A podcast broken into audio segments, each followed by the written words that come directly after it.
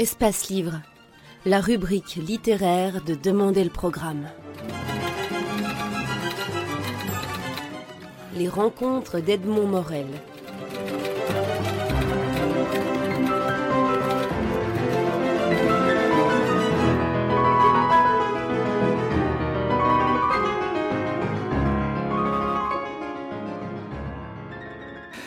Jacques Duquesne, vous publiez Le Diable aux éditions Plomb, un livre passionnant, érudit, qui raconte en quelque sorte une histoire de, l'humanité vue à travers l'histoire de, la perception, de la manière dont on perçoit le diable et l'enfer. J'aimerais d'abord vous interroger sur votre travail d'écriture. Euh, vous êtes romancier, vous êtes historien, vous êtes biographe. Comment organisez-vous à la fois le, travail de l'écriture avec ces deux, ces trois casquettes? Ah ben c'est difficile, oui, effectivement. C'est-à-dire quand on est romancier, il faut créer une atmosphère, euh, une ambiance, des personnages, etc. Il faut un peu rêver, il faut... C'est un peu comme un peintre qui met des touches comme ça sur son tableau, des touches diverses pour créer un tableau. Là, euh, par exemple, le diable, euh, c'est plutôt, j'appellerais presque ce livre, c'est à la fois un dictionnaire du diable, et à la fois une réflexion sur le diable. Il y a, les deux choses. Alors il y a un gros travail de documentation. Je dis ces jours-ci souvent que c'est le livre qui m'a demandé le plus de travail. C'est incroyable euh, parce que c'est le problème du mal. Et le problème du mal dans les diverses civilisations, les diverses religions, etc., est vu de différentes manières. Alors il faut voir ce qui se passe chez les Dogons du Mali ou bien chez les diablesses de Bali, euh, etc. C'est compliqué. Et il faut vérifier que les informations que l'on trouve euh, sont sérieuses. Bon, maintenant, c'est vrai qu'il existe des appareils comme Google ou quelque chose comme ça mais ce n'est pas obligatoirement des, informations tout à fait vérifiées. Alors, il faut partir vers des encyclopédies, des machins. c'est compliqué. Donc, bon, il y a, je ne vais pas me plaindre. Hein, moi, j'adore. c'est mon métier. Je trouve ça très bien. Euh, et j'apprends plein de choses. Ma, deuxième curiosité concernant l'écriture proprement dite est, euh, est celle-ci. Vous avez publié un Jésus, un Marie, un Judas, et puis le diable vient en quatrième lieu. Est-ce qu'il y a une, une, une, justification à cette chronologie? Est-ce qu'un ouvrage a alimenté la curiosité vers l'autre? Il y en a un que vous avez oublié. qui s'appelle Dieu malgré tout. Oui, c'est vrai. C'était après le tsunami, vous savez, parce que après le tsunami, je m'étais dit, il y a beaucoup de gens que le mal détourne de la foi en Dieu euh, parce que, ou bien si un bébé a un cancer à six mois, par exemple, les gens disent Ah ben s'il y avait un Dieu, ça, n'existerait pas. Et donc j'avais fait, euh, j'avais fait euh, Dieu malgré tout là-dessus parce que je pensais que les autorités religieuses, quelles qu'elles soient, diraient trois mots. Elles n'ont pas dit un mot, elles ont dit des mots de compassion, mais pour expliquer un peu le problème du mal. Et c'est vrai donc j'ai fait celui-là. Judas, c'était aussi un peu le problème du mal. Et le diable, c'est un peu une des réponses qui ont été données au problème du mal. C'est l'idée qu'il y a un méchant quelque part euh, qui, qui, fonctionne, euh, qui, qui n'arrange pas la création, qui la détruit, le cas échéant, qui se met sur la route entre les gens, etc. Et donc je me suis dit, tiens, je vais m'intéresser aux diverses solutions qui ont été données à ce, ce problème du diable. Parce que si vous posez l'équation, euh, Dieu est bon et il nous aime. Bon. Deuxièmement, il est tout puissant. Troisièmement, le mal existe. C'est une équation difficile à, expliquer. Alors, on peut expliquer que l'amour de Dieu n'est pas un amour. Euh, euh, je veux dire, c'est un amour qui tend à l'impuissance, justement. Le pape actuel, qui a dit des choses bien et des choses moins bien, bien sûr, euh, a dit que euh, Dieu a poussé l'amour jusqu'à l'impuissance totale.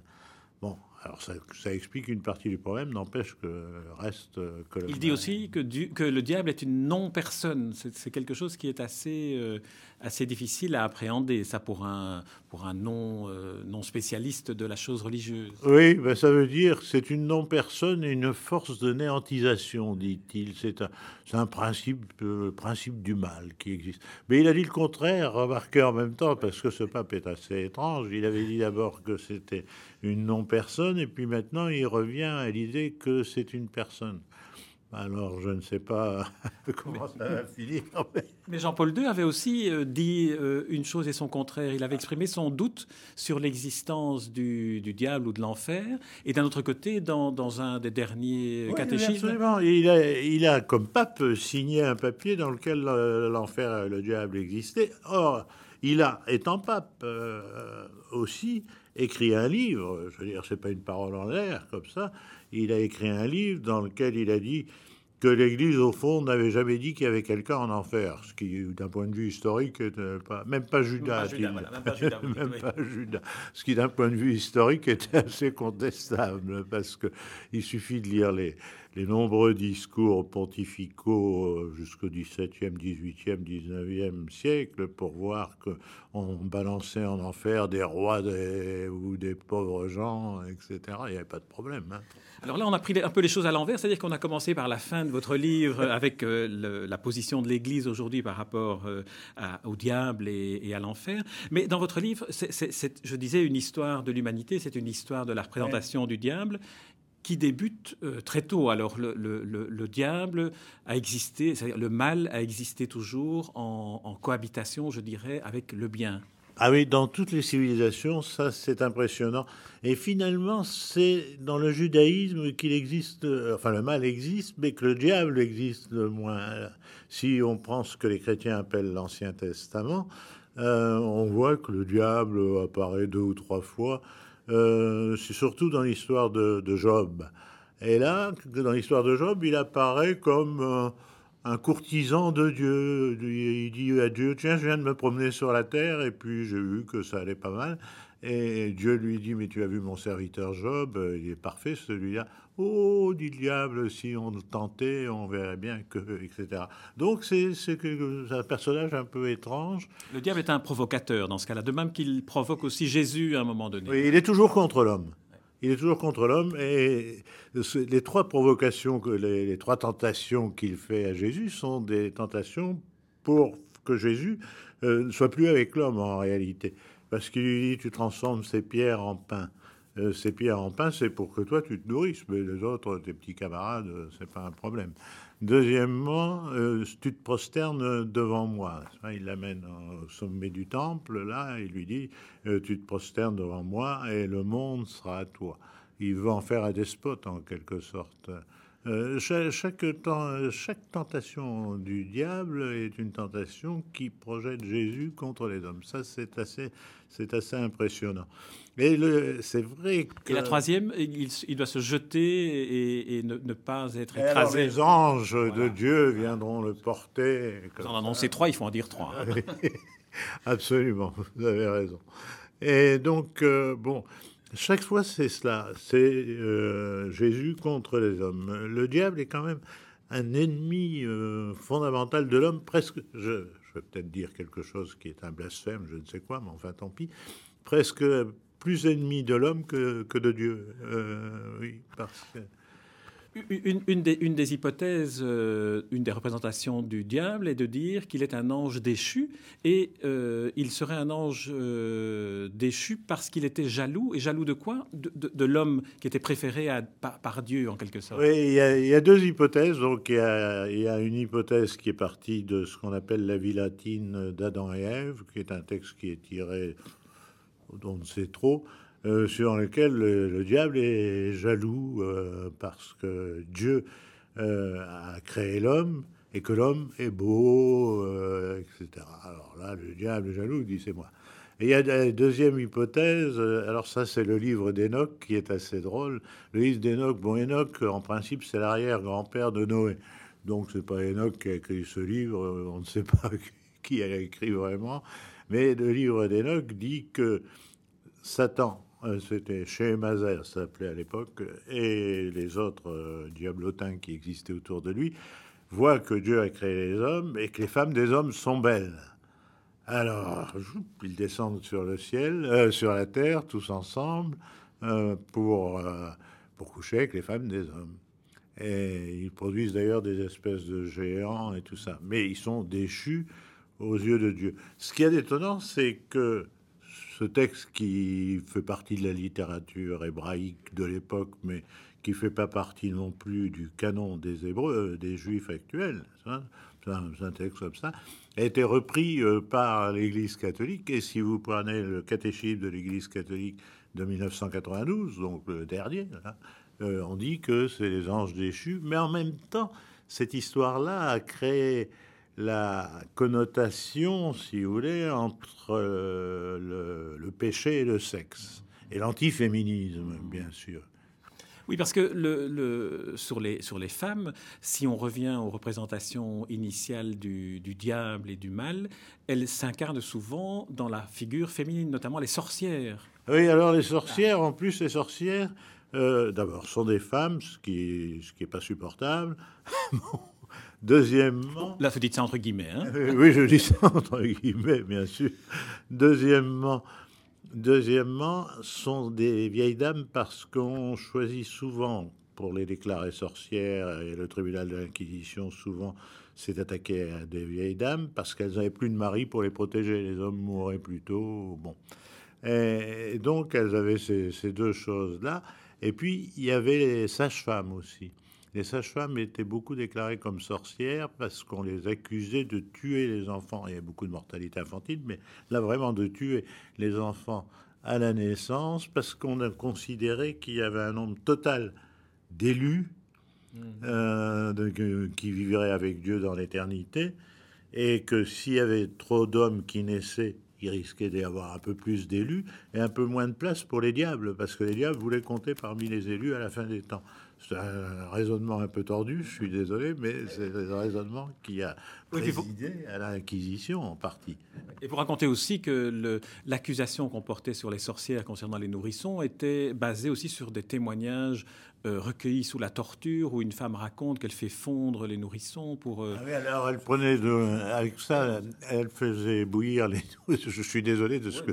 Mais enfin, c'est... Vous l'avez écrit, donc... Euh. Écrit, et c'est... Bon, c'est pas moi qui l'ai inventé.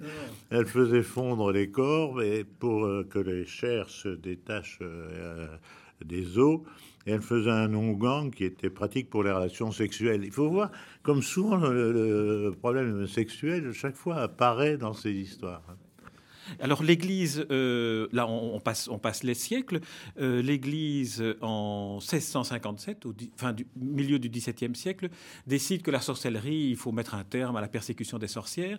Apparaît alors une autre forme qui est la possession, qui est finalement une forme euh, travestie. Qui, est, qui est fondamentalement c'est une autre forme d'action du diable, mais qui est fondamentalement différente parce que les sorcières conclut un contrat avec le diable, tandis que les gens qui sont possédés, ben, ils sont possédés, ils sont pris par, par euh, le diable. Et c'est souvent chez les religieuses, d'ailleurs, curieusement. Bon, il y a eu en France le fameux procès de Loudun, où pratiquement tout un couvent a été possédé, la supérieure d'abord, etc.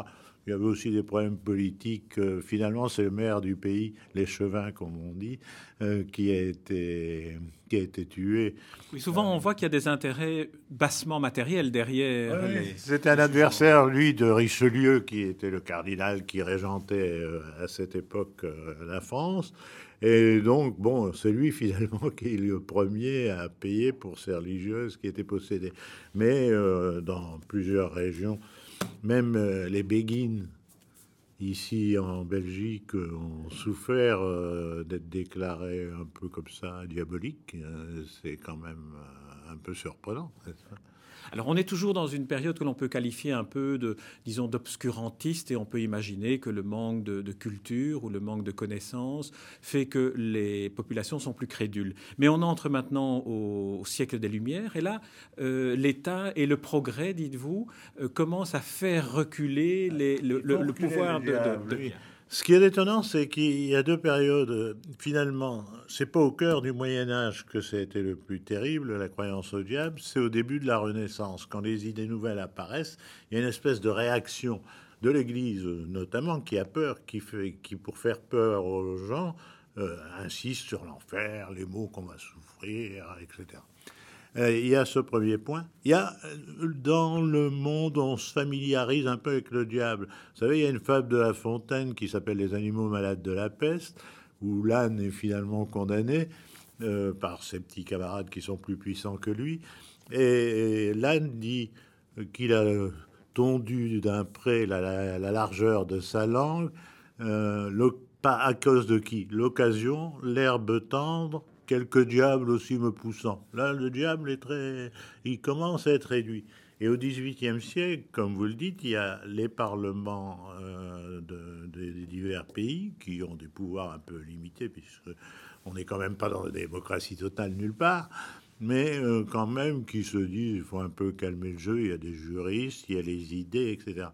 Mais il faut ajouter que chaque fois qu'il y a une période de rationalité importante, l'irrationnel euh, surgit peu après. Euh, la Révolution française a été suivie du romantisme, ce qui est quand même un peu étrange.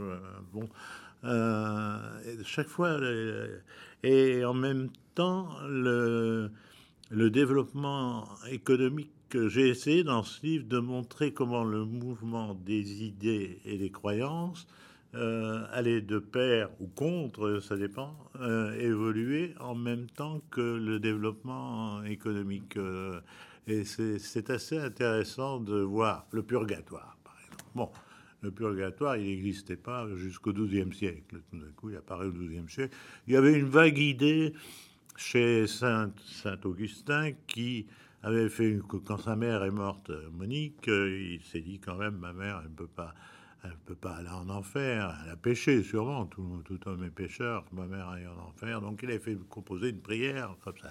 Et puis c'était pour sa mère. Et puis il s'était dit, tiens, au fond, il y a pas, il y a les entièrement mauvais, il y a les moyennement mauvais, il y a les entièrement bons et les moyennement bons.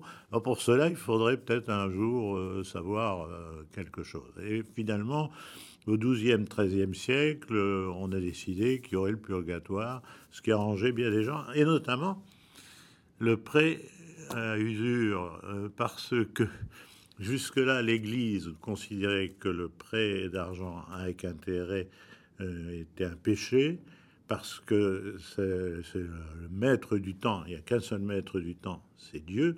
Et si l'intérêt va avec le temps, évidemment, l'intérêt que perçoit le, prêteur, donc euh, l'Église considérait que c'était un péché. Puis là, au XIIe siècle, l'Église s'est dit quand même, en plus c'était les Juifs, beaucoup qui faisaient, eux, du prêt à intérêt, donc l'Église, bon, c'est pas ça seulement qui a créé, si vous voulez, l'idée du purgatoire, mais ça a contribué, bien sûr, à, arranger les choses. En même temps, le purgatoire, c'est pas mauvais sur le plan financier pour l'Église, puisqu'on fait dire des messes pour les âmes du purgatoire, on brûle les cierges pour les âmes du purgatoire, etc. Et donc, moi, je, je, pense qu'il y a sans doute un purgatoire, mais, mais euh, en même temps, euh, je pense que le développement des pas des dogmes, pas toujours des dogmes, mais de la pensée théologique a suivi la pensée économique ou a, été de pair avec la pensée économique. C'est vrai que ça, serait intéressant de faire vraiment un parallèle de l'histoire, de l'évolution de la foi, de la croyance et de sa manifestation à travers l'évolution économique euh, de la société. Absolument, oui. Si, si on considère le, le Moyen Âge, par exemple, enfin l'avant Moyen Âge, le premier millénaire, dans nos pays à nous, là, en Europe, l'évêque, c'est la ville. Et dans la campagne, il n'y a pratiquement rien. Il y a des monastères où des moines sont enfermés sur eux. Et à mesure de l'urbanisation, l'évêque prend le pouvoir dans la campagne. Euh, c'est clair. Et donc, on pourrait, on pourrait, le prochain livre. pas. un scoop, vous voyez, un scoop que vous ignoriez vous-même. C'est quand même beau. Alors, encore, encore, on va encore sauter un siècle. Euh, le XXe siècle, euh, le, diable est en l'homme, dit quelqu'un qui finalement révolutionne tout ce qui est perception du, mythe, euh, qui est Sigmund Freud. Ah oui, bien sûr. lui qui, qui au début ne se passionnait pas du tout pour ses problèmes, il avait, c'était pas sa fonction première. Et finalement, bon, il finit par expliquer que ce sont les pulsions internes de l'homme qui le poussent à faire le mal. Et bon, bien sûr, il ne croit ni au diable euh, ni à Dieu. Et c'est d'ailleurs, euh, il écrit ça très très clairement et très bien. Ce qu'il y a de frappant, c'est que Euh, son dernier livre, oui, son dernier livre s'appelle L'Antéchrist. Euh, bon. Freud élargit aussi cette, euh, cette perception du mal qui est en l'homme à la nécessité d'avoir, de désigner une sorte d'ennemi collectif, ce qui préserve la cohésion sociale du groupe, si j'ai bien compris. Oui, c'est toujours le bouc émissaire, n'est-ce pas? C'est René Girard, qui lui est plutôt croyant et qui a écrit récemment un certain nombre de livres sur le sujet. C'est toujours l'idée du bouc émissaire, c'est-à-dire qu'il faut qu'il y ait quelqu'un qui représente euh, le mal et qu'on puisse attaquer comme étant le mal. Et le groupe, du coup, va mieux. À la rigueur, on peut, et le XXe siècle en a donné l'exemple du groupe émissaire, c'est pas quelqu'un qui représente le mal, mais c'est une population. Euh, c'est les juifs, par exemple, euh, ou bien ce sont les capitalistes pour les communistes, ou etc. Est-ce qu'on pourrait finalement dire que la question centrale n'est peut-être pas le diable existe-t-il, mais la question centrale est peut-être où en est la responsabilité de chacun face au mal? Ah ça c'est clair alors. Ça alors je suis tout à fait d'accord avec vous. Et je vais vous faire une confidence que j'ai jamais faite publiquement encore. Je rêve, je ne sais pas si j'en aurai le temps avec les années qui passent, d'écrire un livre sur la torture.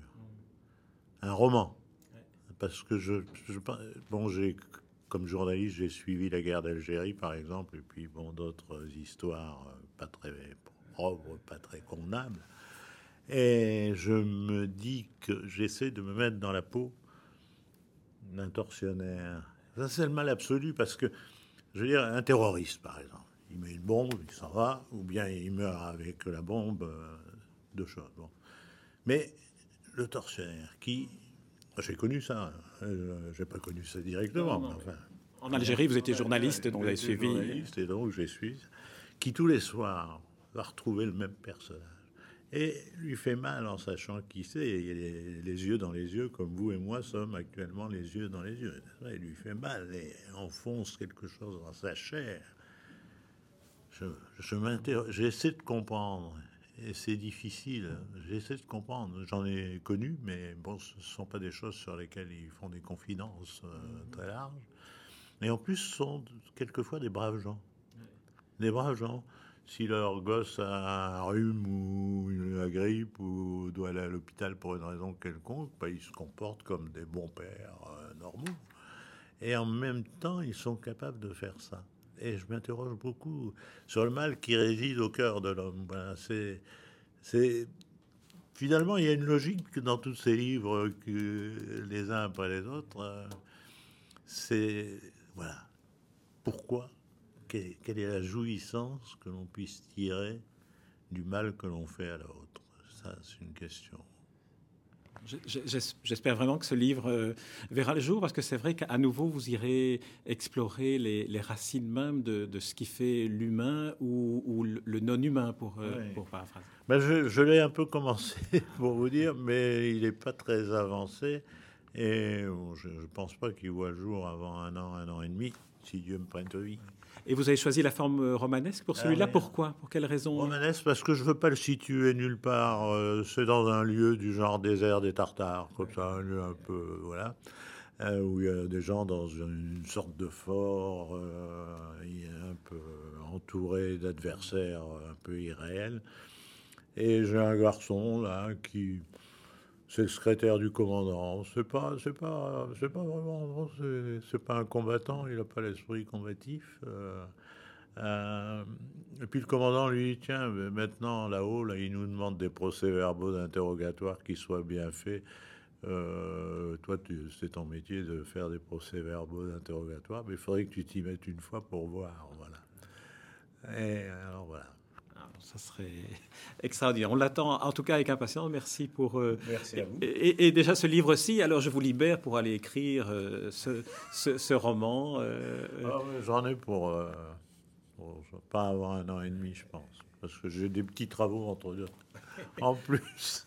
Jacques Duquesne, c'est un plaisir, un bonheur de vous rencontrer, de lire votre livre Le Diable, paru aux éditions Plomb. Merci Jacques Duquesne.